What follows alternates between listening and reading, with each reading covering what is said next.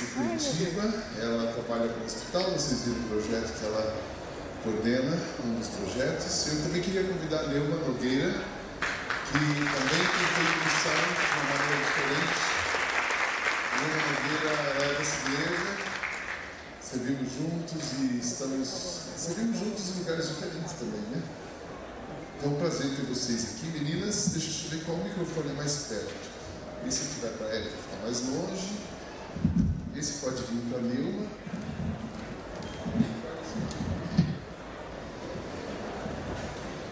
Ah, para falar de missão, quando a gente fala assim, vamos no painel missionário, se você fosse batista, deveria falar assim: olha, tem a Junta de Missões Nacionais, esses são 895 projetos da Junta de Missões Nacionais. Aí viria, em seguida viria a Junta de Missões Mundiais e tem 3.200 projetos da Junta de Missões Mundiais. E depois viria uma terceira pessoa distribuiria para você uma ficha e agora adote um missionário. Preenche o PAN e você preenche o PAN e nós vamos fazer a oferta e você fez missão. Aí se o cara não preenche a ficha, se a igreja veio devagar assim, aí ele chama o cara para uma viagem missionária que você tem que sensibilizar uma pessoa, porque uma viagem missionária vai sensibilizar alguém. Isso era um modelo que a gente foi crescendo, a gente foi criado nisso, né? E a gente tem ressignificado missão. A missão de Deus, e como é que a gente tem pensado nisso? A missão de Deus é a nossa missão. A gente não gastou. É, lembra aquelas horas que a gente passava horas fazendo exercício para definir a missão da igreja? Visão e missão. Visão, dez meses para definir a visão da igreja. Mais uns dois anos para definir a missão da igreja. A missão da igreja está definida. A missão de Deus é a missão da igreja. Deus não tem uma missão para a igreja, Deus tem a igreja para a missão. Qual é a missão de Deus? Amar e resgatar o homem que ele criou. Então, a primeira vez que eu pensei nisso, isso é chocante, né? Porque você fala assim: como assim? Deus não tem uma missão para mim? Deus não tem uma missão para a PIB de Cumbica. Deus tem a PIB de Cumbica para a missão dele. Deus não tem uma missão para Ariranha. Cadê o pastor da Ariranha? Deus não tem uma missão para a PIB de Ariranha. Deus tem a PIB de Ariranha para a missão dele. Deus não tem uma missão lá para o interior do Pernambuco. Deus tem o pastor Bezerra para a missão dele. E assim por diante. A missão de Deus é resgatar e amar o homem que Deus criou. A redefinição de missão. Então, se você perguntar para mim o que é missão, se você sair daqui desse workshop, de tudo que a gente vai falar, se sair daqui só pensando nisso, já valeu a tarde para mim, valeu a conferência. Missão é ir ao encontro da dor. Vou repetir: missão é ir ao encontro da dor. Onde não tem Jesus, tem uma dor inexplicável. Quem encontra Jesus, encontra a paz. Minha paz nos dou, não vou lá ver o mundo a dar, mas é, encontrou Jesus, encontra a paz. Encontrou Jesus, encontra a água da vida. Quem beber dessa água, jamais terá sede. Encontrou Jesus, então missão é ir ao encontro da dor. Nós vamos ao encontro da dor de quem? Nós vamos ao encontro da dor de quem a gente conhece, de quem a gente não conhece, de pessoas que estão perto de nós, de pessoas que estão longe de nós. Nós vamos ao encontro da dor dos favorecidos, nós vamos ao encontro da dor dos menos favorecidos. A gente tinha um preconceito, né? Missão é você ir. Tem muita gente que gosta, que só entende missão quando vai para o menos favorecido. Aí quando você olha uma pessoa favorecida, você fala, ah, isso aí não precisa. E eu falo que a pior tragédia na vida de uma pessoa é ela ter tudo, poder comprar tudo e ir para o inferno. E ou viver no inferno. Então, ir ao encontro da dor de favorecidos. No Brasil, quando a gente fala de um povo não alcançado brasileiro, tem os índios, uma aguinha para ver uma, ali para pegar, né? Ah, a gente tem uma aguinha para ver uma? Ah. Ah, ah, quando a gente fala no Brasil é, evangélico, não, o povo não alcançado brasileiro, a gente fala dos índios, algumas tribos, mas existe o povo não alcançado brasileiro que é a classe média alta. 2%. Então, ir ao encontro da dor, ah, de favorecidos, não favorecidos, perto ou longe, quem a gente conhece, quem a gente não conhece, de um modo integral. O Evangelho todo, o homem todo, em todo lugar. Isso não sou eu que inventei, isso é Lausanne, falei disso ontem, em 1974, o Pacto de Lausanne. O Evangelho todo, para o homem todo, em todo lugar. Ah, fazer missão de um modo integral. Não é missão integral o movimento político, como se tornou. Missão integral de uma visão holística, você olhar tudo e ajudar a pessoa de uma maneira integral. Então isso é a missão. Como é que a gente vai ao encontro da dor? Aí, aí a, a metodologia pode ser diferentes formas. Eu comecei falando de uma metodologia que é muito válida. Foi a metodologia que a gente aprendeu, que ela funciona até hoje, graças a Deus, pelas agências missionárias que enviam missionários, que tem projetos missionários, muito legal. Mas tem outras maneiras também da gente pensar a missão e descobrir missão fora da caixa. A missão, a, uma das maneiras mais inovadoras que eu tenho entendido da gente pensar missão é todo mundo entender que está em missão. Não profissionalizar a ação missionária.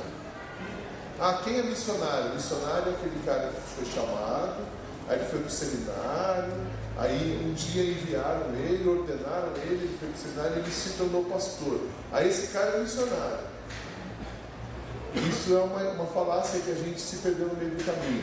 Todos nós estamos em missão. Então, a primeira coisa que eu falei que vocês precisavam guardar era missão é ir ao encontro da dor. A segunda coisa é que todos nós estamos em missão. Todos estamos em missão. O Diego trabalha numa empresa, ele está em missão. Tem um médico aqui na igreja, ele falou assim: quando eu entendi isso, mudou a minha vida, em todos os sentidos mudou a minha ação e mudou minha alma, porque eu tinha culpa. Eu, o que, que eu pensava de missões? Bom, então eu vou no culto, teve um desafio missionário, eu preencho um compromisso, dou lá X reais por mês, estou fazendo missão. Mas depois vinha o culto missionário e ficava com culpa. Então eu aumentava a ficha. Depois que eu entendi que eu estou em missão, então eu estou no hospital, porque ele trabalha muito, ele é professor de uma faculdade de medicina, ele dirige um hospital, trabalho em dois ou três hospitais. Depois que eu entendi que eu estou em missão, o que, que ele faz? Tem dia que ele, aumentou X horas por dia para atender a mais os pacientes do SUS. Então, ele tem um compromisso mínimo que ele tem que cumprir na faculdade. Como ele está em missão, depois o resto é missão. Aí ele aumentou as horas. Aí ele começa a fazer conexões, ele começa a ajudar as pessoas. Se todo mundo entender que está em missão, se uma professora a minha esposa, por exemplo, ela fala para mim, Sidney, eu não sou vocacionada. Eu sou vocação de crente. Eu falo, tá bom, você não é vocacionada? Não sou. Ela não é vocacionada. Mas a, ela tem um pequeno grupo de mulheres em casa de quarta-feira, tem um pequeno grupo de líderes quarta-noite em casa comigo. Eu e ela temos um grupo de líderes, ela tem um grupo de mulheres. Ela vem aqui ensinar o Gustavo a fazer bolo. Ela. Acho que ela faz. Tanta coisa. Cuida do berçário aqui da igreja Agora na, na conferência ela está trabalhando na livraria, né? E ela cuida do pastor, ela vai comigo onde eu vou. Mas ela não tem vocação. Eu falei, que bom que ela está pensando que ela não tem vocação. Mas ela, ela fala assim, minha sala de aula é meu lugar de fazer lição. Ela encara os 30 e tantos alunos que ela tem e as 35 famílias, e daquelas 35 famílias já tem umas quatro frequentando a igreja esse semestre.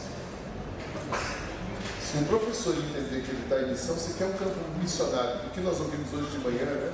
Que campo missionário o professor tem à sua disposição. Então, a gente quer contagiar vocês hoje com isso. Missão é ir ao encontro da dor.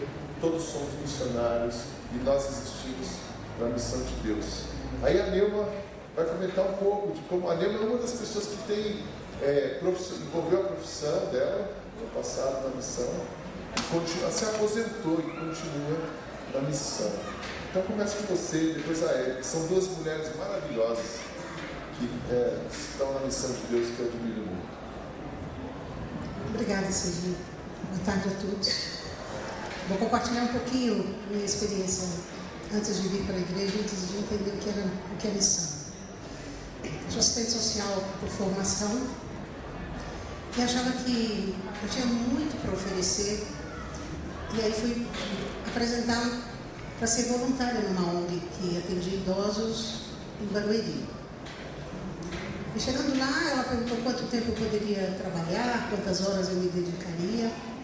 Eu entrei e não mencionei que eu era assistente social, que eu era apenas uma pessoa que tinha disponibilidade de tempo para ofertar. E ela me convidou para ir no primeiro dia. Quando eu cheguei na ONG, os idosos estavam indo para um circo. Estavam saindo cinco ônibus. Eu vi as idosas chegando, umas estavam com vestido de festa, como se fossem para um baile, para um casamento. Aquele era o melhor passeio que elas iam, o único passeio que elas iam fazer nos últimos 30 anos de vida. Eu combinei com a coordenadora que eu iria duas vezes por semana no período da tarde. Eu fui aquela tarde e fui todos os outros dias, no tempo integral, durante 15 anos. Ali eu aprendi o que é a vida, o que é viver muito, muitos anos, o que é o curso da nossa vida, como viver, envelhecer e morrer, que a vida é finita. E aprendi tudo do ser humano, de como amar, de como olhar, de como enxergar, de como ouvir. Eles contavam todas as histórias, então, que eles queriam que ouvissem, eles queriam ser ouvidos.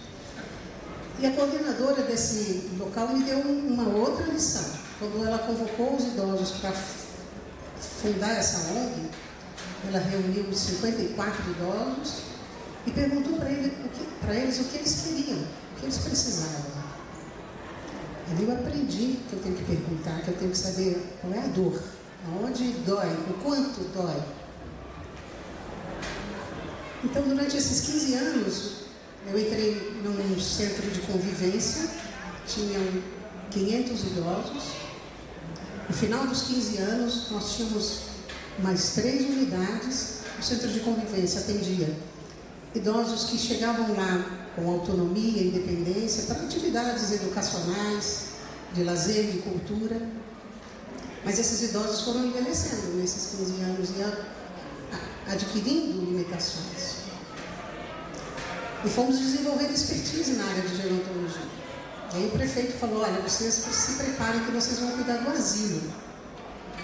Oferecer um asilo para nós era pegar uma caixa de sapato e falar: coloque dentro da caixa de fósforo isso aqui. Muita responsabilidade, uma complexidade de atendimento enorme, e nós fomos desenvolver isso, aprender e desenvolver. Mas entre o centro de convivência para idosos independentes e o asilo, tinha uma, uma falha. A fila era gigantesca como atender o idoso enquanto não tem vaga no asilo. A possibilidade de vaga nós já tínhamos criado todas, passou de 38 para 42 vagas, era o limite. Então nós criamos um serviço de atendimento no domicílio do idoso, uma equipe multiprofissional, uma equipe de cuidadores que visitava diariamente os idosos ali.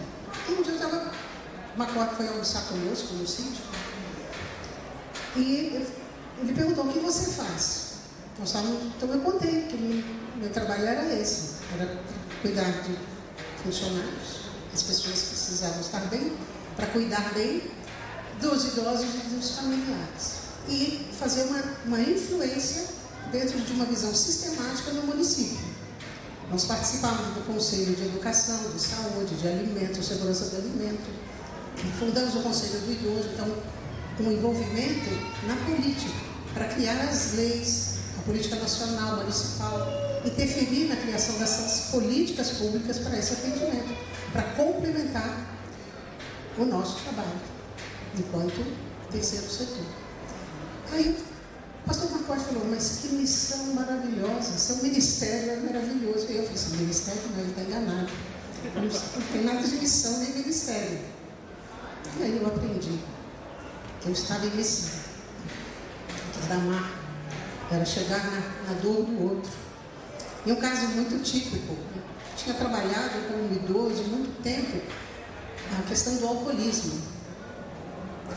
E um dia, depois de muito papo, muita terapia, muita conversa. Ele entra na, no salão, como se fosse lá, você viesse da minha escola para cá, eu já percebi que ele estava embriagado. Eu falei, ah não, nunca mais vou ter ele, não vou nem me abraçar, não quero nem cumprimentar. E como uma, uma espada veio, eu morri por você e morri por ele. Pronto. E aí resume toda essa questão de ir ao encontro da dor, seja ela de quem veio. E aí me aposentei. O Sidney falando, eu tenho um plano para você. Você venha para cá. Deus te ama, eu tenho muitos planos. E há dois anos e meio vim e assumi a foco, que era a aqui da igreja.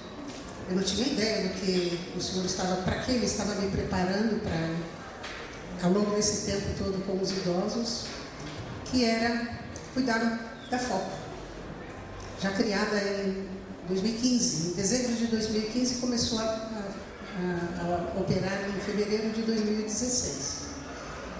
E a mesma transformação que eu vi acontecer na, no Grupo Vida, eu vejo hoje na forma.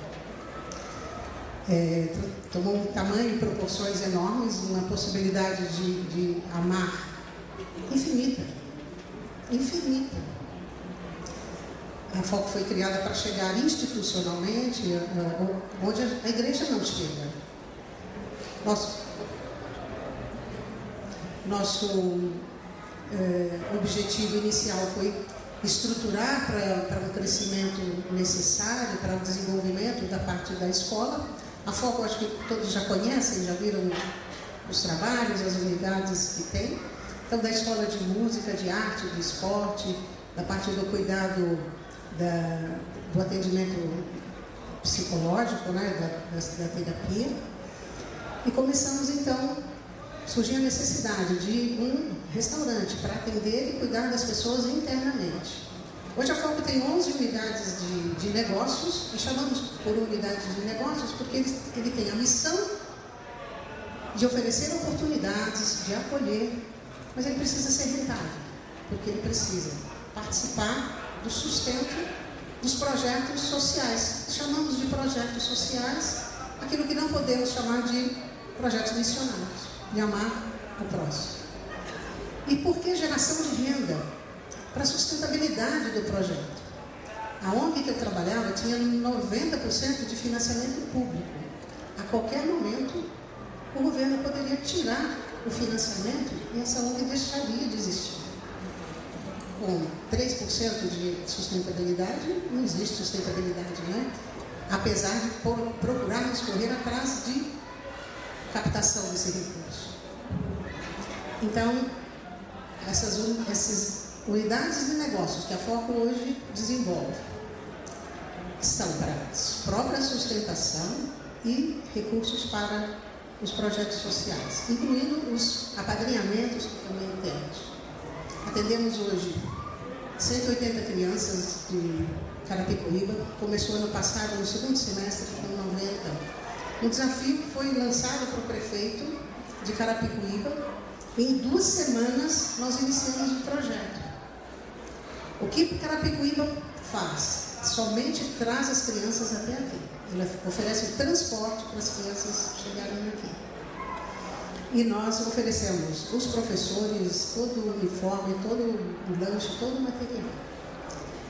Como, aí um dia me fizeram uma pergunta, como vocês pretendem alcançar as famílias, os pais dessas crianças? As crianças estão alcançando os seus pais, com a mudança do seu comportamento, com o que eles têm aprendido aqui. Dez minutos por dia, por cada quarta-feira, semanal. A Tati ou a Neuza trazem uma história de Jesus. Já aceitaram Jesus. Eles oram todas as manhãs. Eles agradecem o alimento. Eles estão sendo evangelizados sem nem saber como estão. E as famílias têm vindo e têm testemunhado. Muitas já estão participando dos cultos. Mas não vamos parar por aí, né?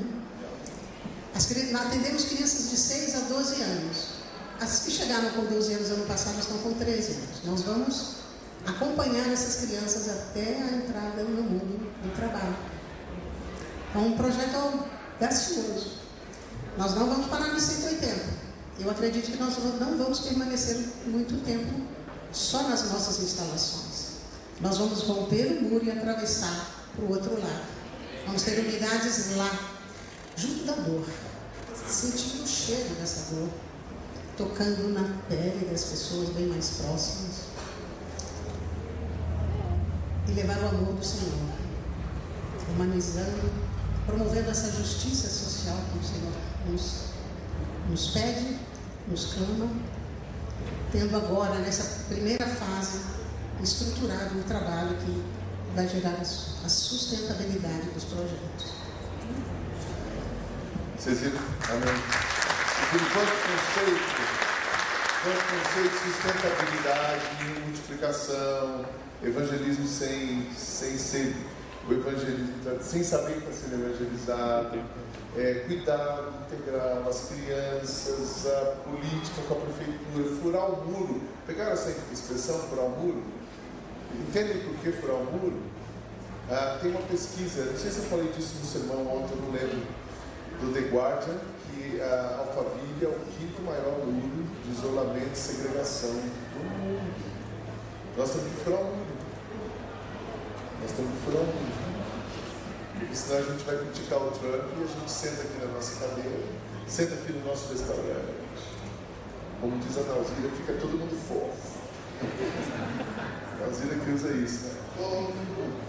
E não resolve nada. Nós temos que furar o mundo. Érica, vamos sair daqui, vamos para Curitiba, não, vamos para Santo. Como chama?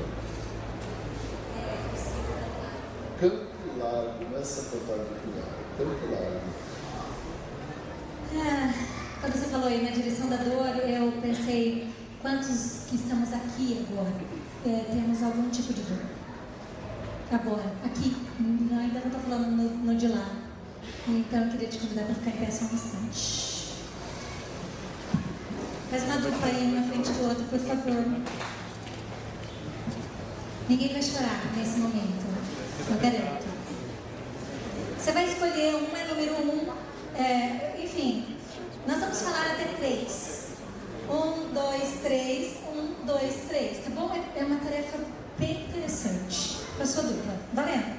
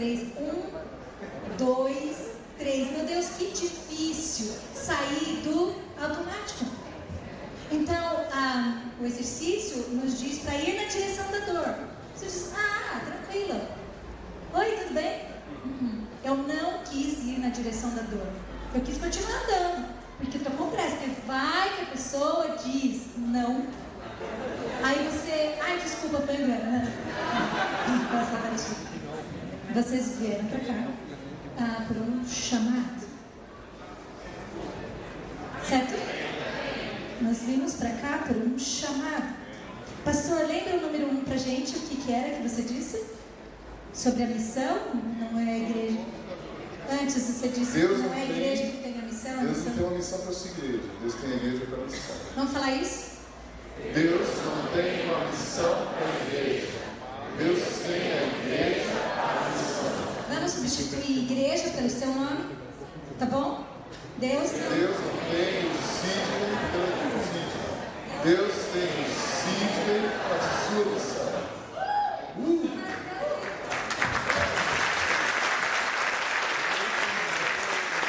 O que é Deus, então? Missão é ir ao encontro da dor. Missão é ir ao encontro da dor. Nós estamos falando de três coisas muito simples que Deus para a missão. E de que eu tenho a missão de ir ao encontro da dor. Amém, igreja? Olha, este teu amém, misericórdia. Porque do teu lado talvez esteja alguém sofrendo. Já vou- a gente já vai sentar, só para sofrer um pouquinho. A doutora Ana Cláudia, uma referência de cuidados paliativos aqui no nosso país, ela diz que há pelo menos quatro tipos de sofrimentos para a gente categorizar a. Há um sofrimento biológico, um sofrimento psíquico, um sofrimento social e um sofrimento espiritual. Nós fomos ao encontro, estamos sendo encorajados para ir ao encontro de pessoas que estão sofrendo também espiritualmente. Agora, tudo isso está integrado? Porque você falou de missão integral. E nós estamos falando da política, mas estamos falando do conceito, da essência, do evangelho todo, para todo, enfim. Mas quando eu estou indo, eu sei que alguém está sofrendo. O que, que era o número 3? Todos estamos em missão. Vamos lá? Todos estamos em missão. Lá. Então é o seguinte, volta para a tua dupla. Você já sabe o nome dele, certo? Você está sem dupla, misericórdia, vamos procurar alguém. Alguém está sem dupla, levanta a mão. Olha lá, ó, quem está sem dupla? Esse já é um baita movimento, é achar alguém. Fantástico. Você já sabe o nome agora? Deu pra saber. Se é o marido, aproveita e dá um beijo. Se é a esposa, depois vocês levar conta. Se é marido. Muito bem, muito bem. Um é número um, não, não, só um pouquinho de pé. É pra você ver. Um é número um e outro é número dois, tá? É, definir quem é quem. Da tampa do coração. Tampa do coração. Sabe assim, aquele copo que está aqui e vai transbordar? Você não precisa pensar. O número um vai contar uma coisa que dói em você. E vai ficar só na dupla. Valendo.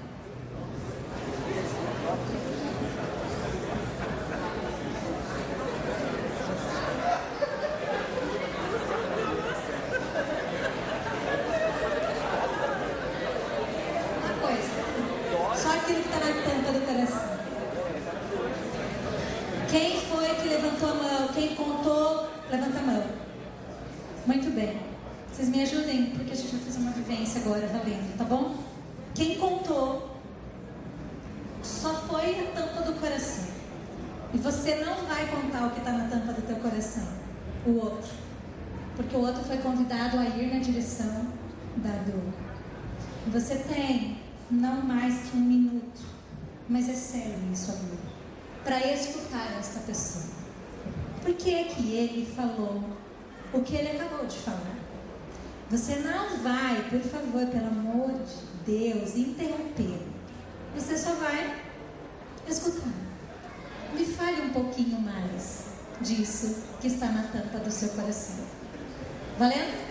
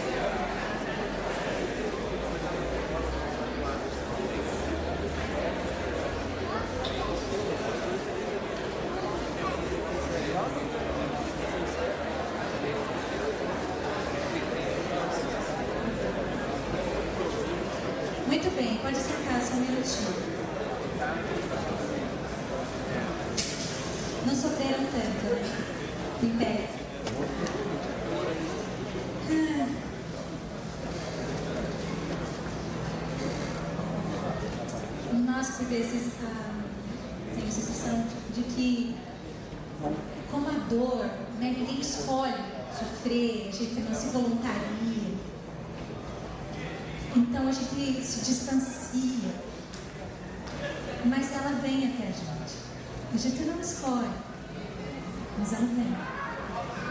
O movimento aqui é o de Jesus. Tive fome, tive sede, estava nu, doente, ou preso, me visitaste. Tem essas duas versões, né? Me visitaste ou cuidaram de mim. Eu amo as duas.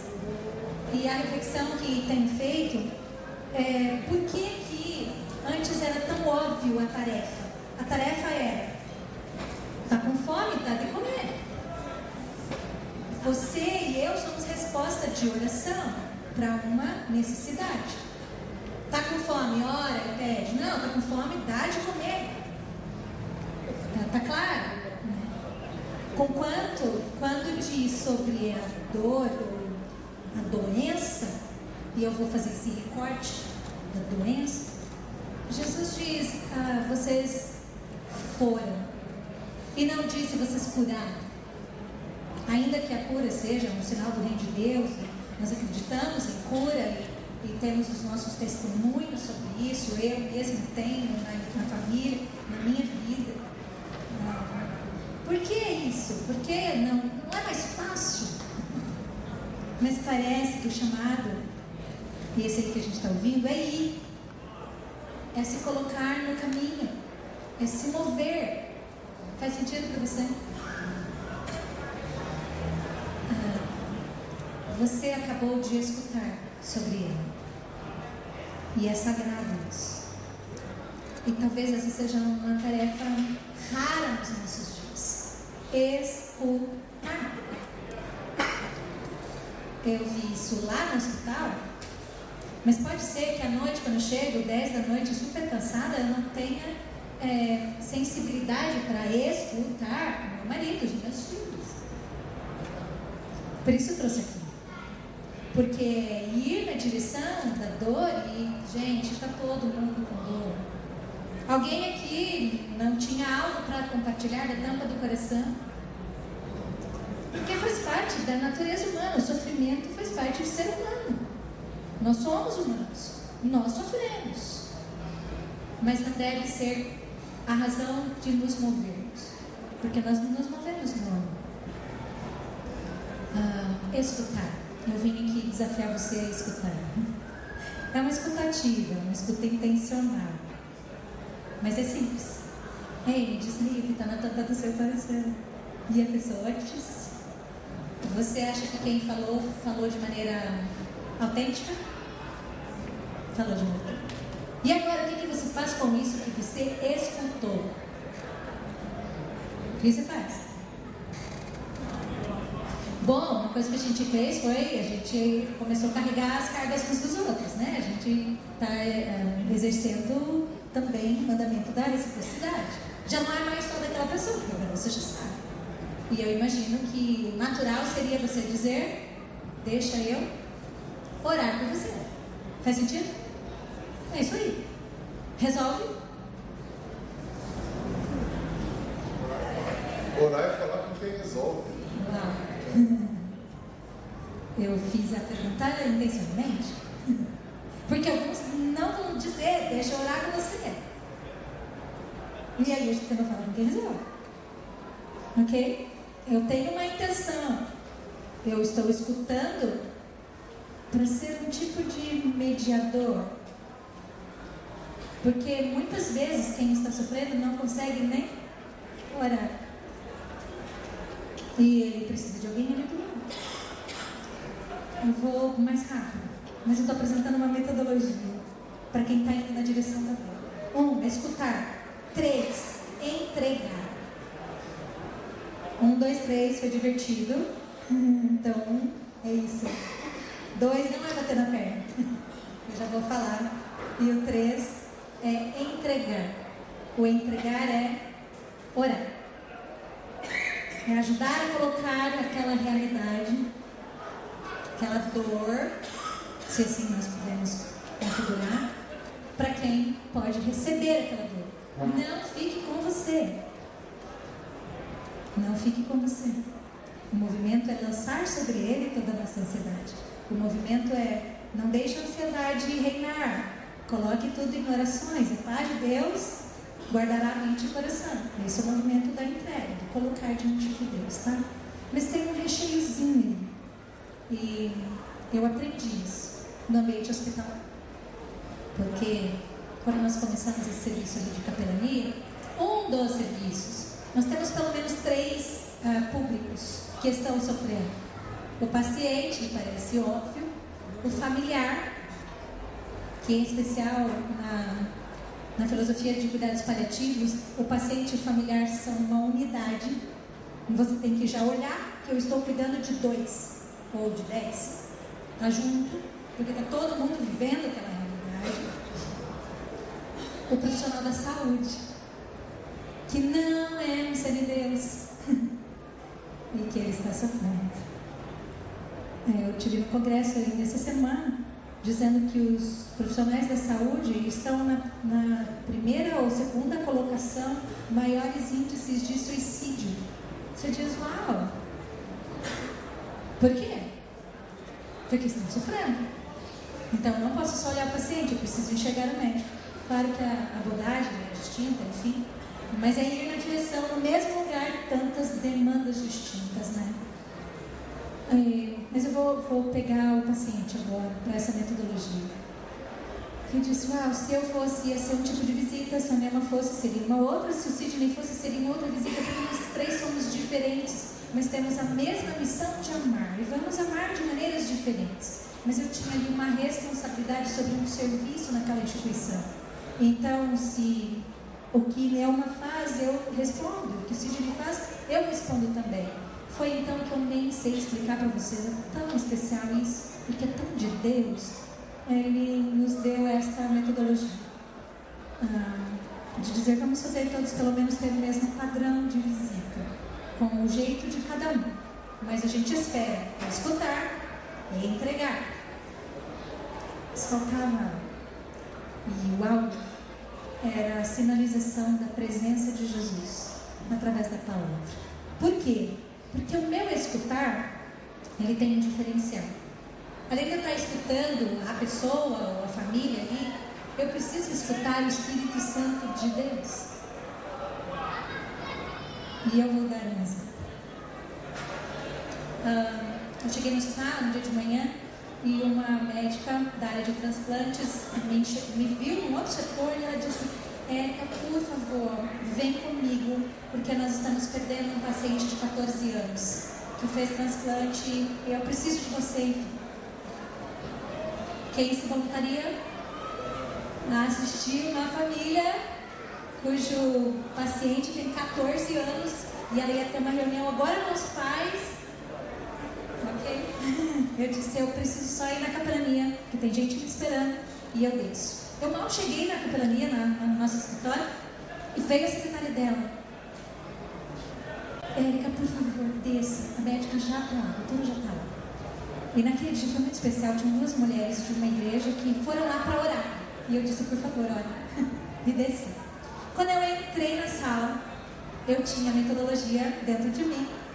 Mas quando eu chego, eles olham achando que o milagre chegou. Ai, como é triste você frustrar as pessoas. Ah, então eu cheguei e dentro de mim assim, Deus, o que, que o Senhor está fazendo aqui?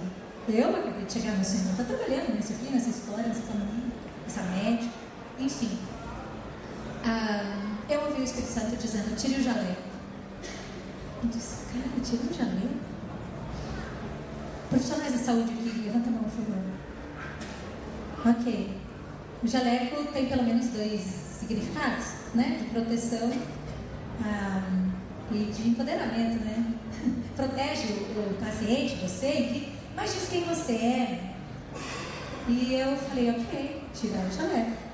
Tinha acabado de ser chamada como capelã, né? Puxa, um atendimento multidisciplinar, que é muito especial. Mas eu entendi que Deus queria fazer alguma coisa que estava para além do protocolo. Olha, Deus é mestre em fazer essas coisas. Eu já não saberia fazer direito no protocolo. Fora do protocolo, eu falei, mas tá bom, tira o jaleco. E aí está o pai chorando muito, a esposa e a médica, um ru ali, né? Muito difícil tudo aquilo. Eu cheguei e tipo, olha, como vocês vão ficar com a pastora? E eu, tá bom, né? Sai todo mundo. Fico com a família, mais alguns profissionais de saúde. Enfim, vou encurtar, foi mais ou menos uma hora e quarenta de atendimento. Vou encurtar agora em 10 minutinhos. Vou escutar. Para. Deixa chorar. E taradã. Ele diz algo assim. Quando eu entrei aqui hoje, eu senti um vento gelado. Vento gelado. Aquilo me chamou a atenção. Escuta mais um pouco. Fale mais. O que é esse vento gelado para você? Você pode ter qualquer uma das suas interpretações, mas o que valeria era dele. Ele olhou para a esposa e disse: Deus está vindo buscar o nosso menino. Ufa, eu já tinha uma direção. O Piá vai morrer. E eu tinha que dar conta desse negócio. O Piá vai morrer. Ok. Escutando um pouco deles, eles eram uma família que, quando engravidaram, conheciam Jesus, eram da congregação cristã. Entendiam tirar o jaleco. Eu não ia poder orar naquela família. Eu sou mulher, não estava de véu, e tudo muito mais do contexto lá da, da congregação cristã. Fui ouvir. Enfim, mas eu podia cantar. E depois de um tempo, eu comecei a cantar. Porque ele vive, posso crer no mim. Enquanto eu estou cantando essa canção, irmãos, aquele pai ergue as duas mãos para cima. Nós estamos falando de um hospital. E ele começa a falar em línguas. E eu ainda sou baptista, ainda não tenho essa experiência. Mas eu estava sem jaleco. Era Deus que estava fazendo. Ele olhava, é, tinha uma fresta que dava para ver o sol. Ele via. Ele estava com a alma muito angustiada. Mas ele começou a rir. E eu continuei com a canção. Nós estamos indo na direção da dona. Estava ali amparando. E este homem ria, falava em línguas, ouvia e a alma dele ia ficando leve. E a esposa ia ficando leve. E da, da, da, foi um tempo. Imagina, num hospital, a gente tendo uma experiência de né, visitação do Espírito Santo de Deus com línguas, congregação é cristã, batista. Mas a gente é batista, aí começa esse negócio, entendeu? Missão. Missão. Enfim, dali a pouco chega a médica.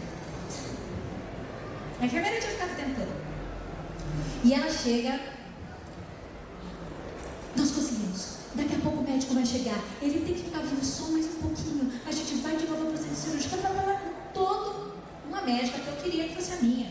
Super engajada, que fosse a dos meus filhos. Aquela médica nota mil, né? Comprometida. Mas Deus tinha falado outra coisa. Mas não falou só para mim. Vamos para os pais. E aí ela sentou e eu disse, doutora, é, posso te pedir um favor? Enquanto nós ficamos aqui, nós oramos e Deus nos visitou. Ah, se você puder, vamos escutar o que Deus falou para o pai. Porque tem coisas que Deus, Deus já falou e que nós podemos ouvir. E aí esse pai olha para ela e diz, doutora, muito obrigado. Muito obrigada porque vocês não viraram as costas para o nosso filho. Então a doutora também estava em missão. E aí a médica começou a chorar. E ele disse, eu sei.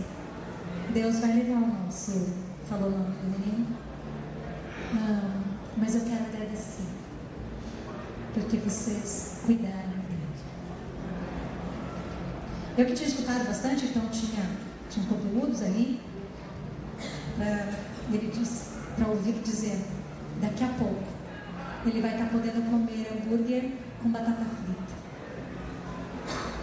Porque ele vai estar no céu. Aquele homem foi visitar, consolado, ficou em paz. Aquela médica entendeu que era mais.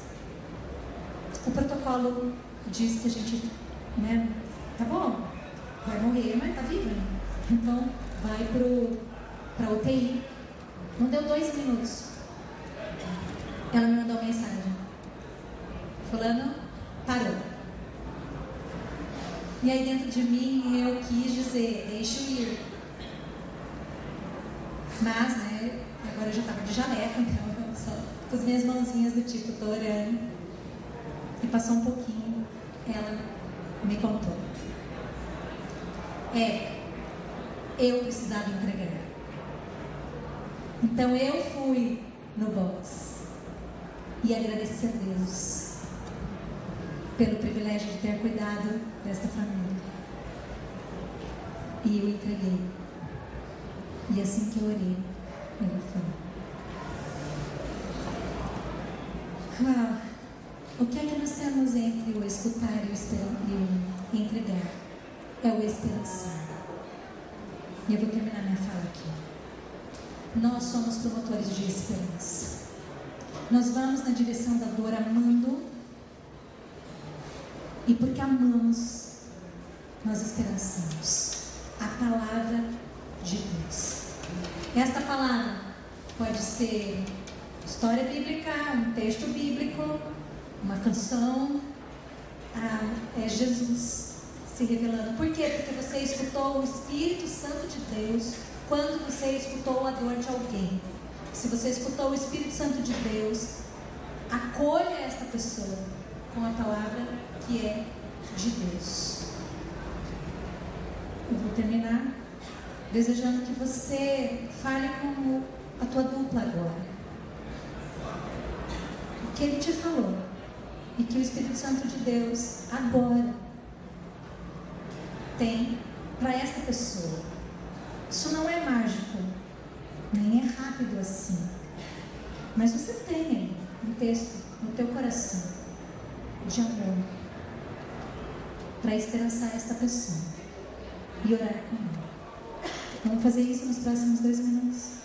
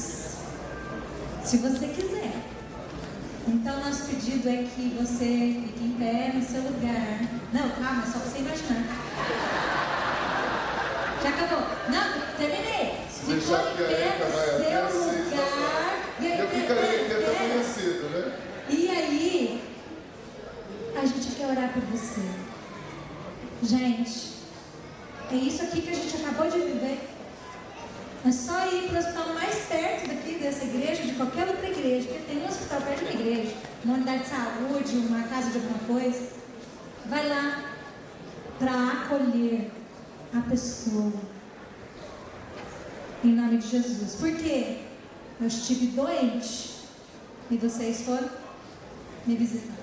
Amém. Deus abençoe você.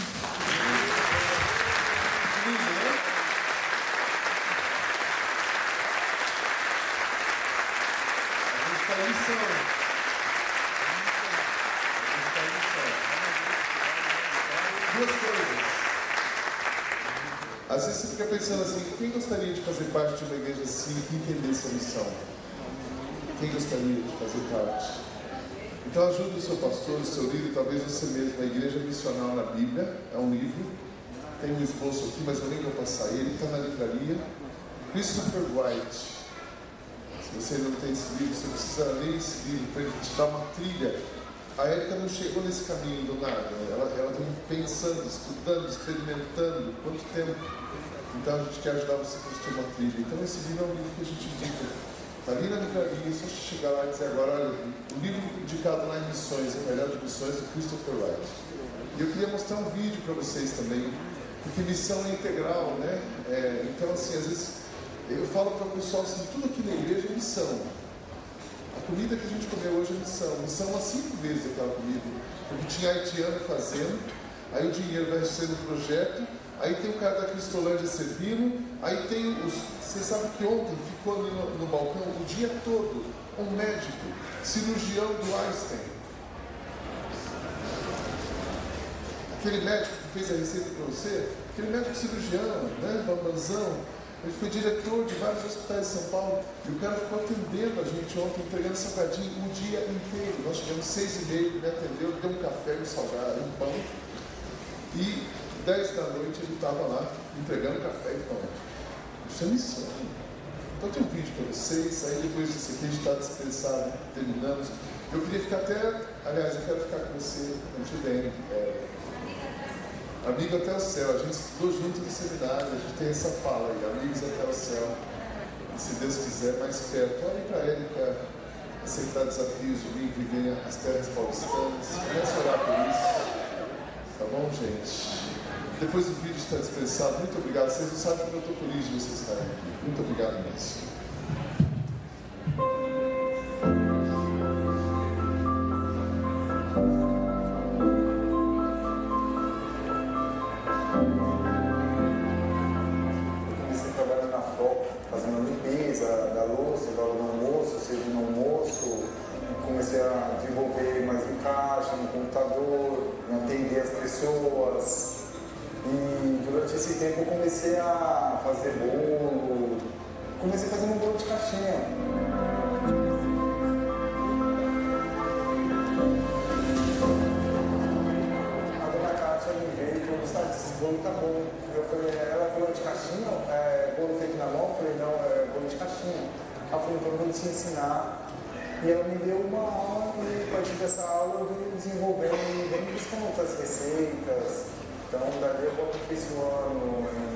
de limão, chocolate, pudim, brigadeirão, é, todo esse tipo de bolo.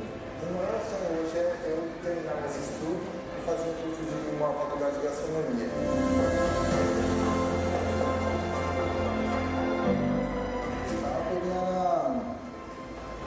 Era, no mundo ele fazia de tudo, ele roubava, traficava, e tudo era projeto Cristolândia, fiquei um ano três meses no projeto.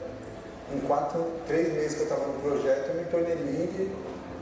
E de lá para cá eu venho só buscando a Cristo, minha, uma nova vida para mim.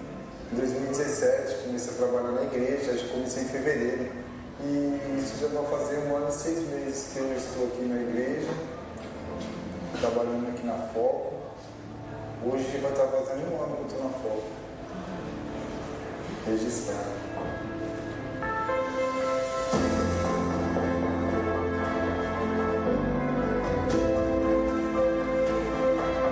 Cheguei aqui nesse ambiente há uns quatro anos. A principal característica que a gente via no ambiente era de amor. E eu cheguei no momento que eu mais precisava disso aqui. É, eu estava no meio de um diagnóstico de uma doença. Eu convivo com transtorno bipolar afetivo e passei por um divórcio no mesmo momento, uma filha pequena. Financeiramente minha vida mudou muito.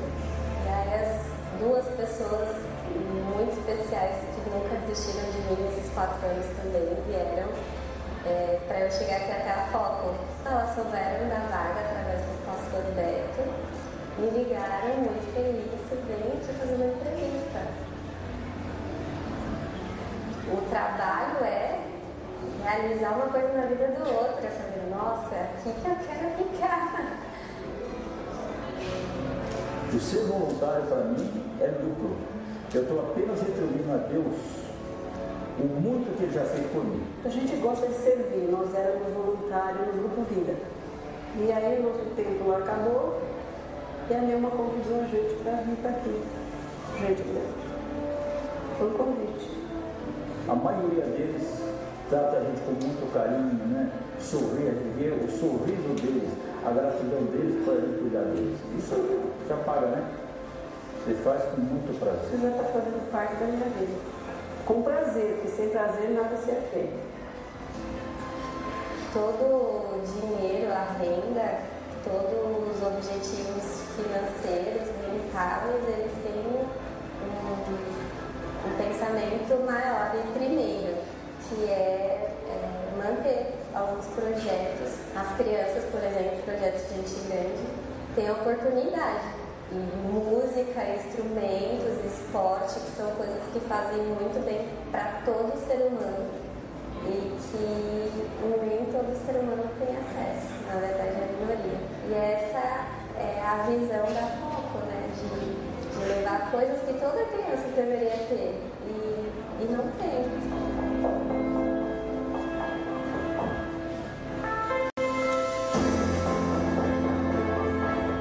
Quem pessoa que estava lá na rua, hoje está aqui desenvolvendo um trabalho de uma tal maneira que é só Deus mesmo para fazer esse milagre na vida estar nesse ambiente que eu tenho a liberdade de amar pessoas e de entender como que a gente pode amar pessoas além da palavra, né? tornar o amor palpável e a proposta da foto veio não só como um trabalho simples, que eu precisava muito, mas veio renovando os meus sonhos. O sonho que eu estou tendo hoje na realidade é de ser um grande pai da minha filha que eu posso ser hoje.